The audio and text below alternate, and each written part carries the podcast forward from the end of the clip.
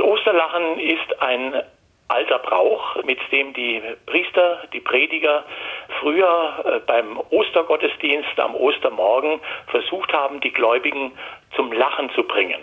Daher also der Name Osterlachen oder Ostergelächter oder wie man es auch lesen kann mit dem lateinischen Namen Risus Paschalis. Erklärt Professor Guido Fuchs vom Institut für Liturgie und Alltagskultur in Hildesheim. Zum Ursprung des Brauchs gibt es verschiedene Theorien. Eigentlich hat es äh, damit zu tun, dass äh, Ostern ein Grund zur Freude sein soll. Die Auferstehung Christi von den Toten ist ein Grund zur Freude, so wie es äh, auch in den Psalmen dann heißt, da war unser Mund voll Lachen. Und das soll sich eben in diesem Brauch auch widerspiegeln. Aber der Brauch aus dem Mittelalter kam vor allem in der Vergangenheit nicht gut an.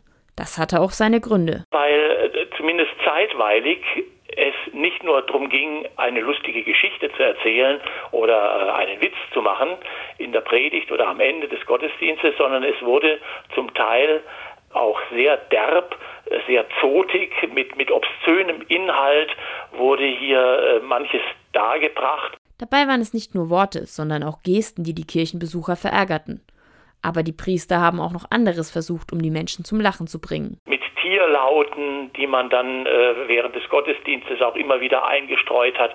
Also Dinge, die wir uns heute überhaupt nicht vorstellen können, dass das überhaupt zu einem Gottesdienst passt. Und das war auch zum Beispiel seitens der evangelischen Christen äh, doch sehr umstritten.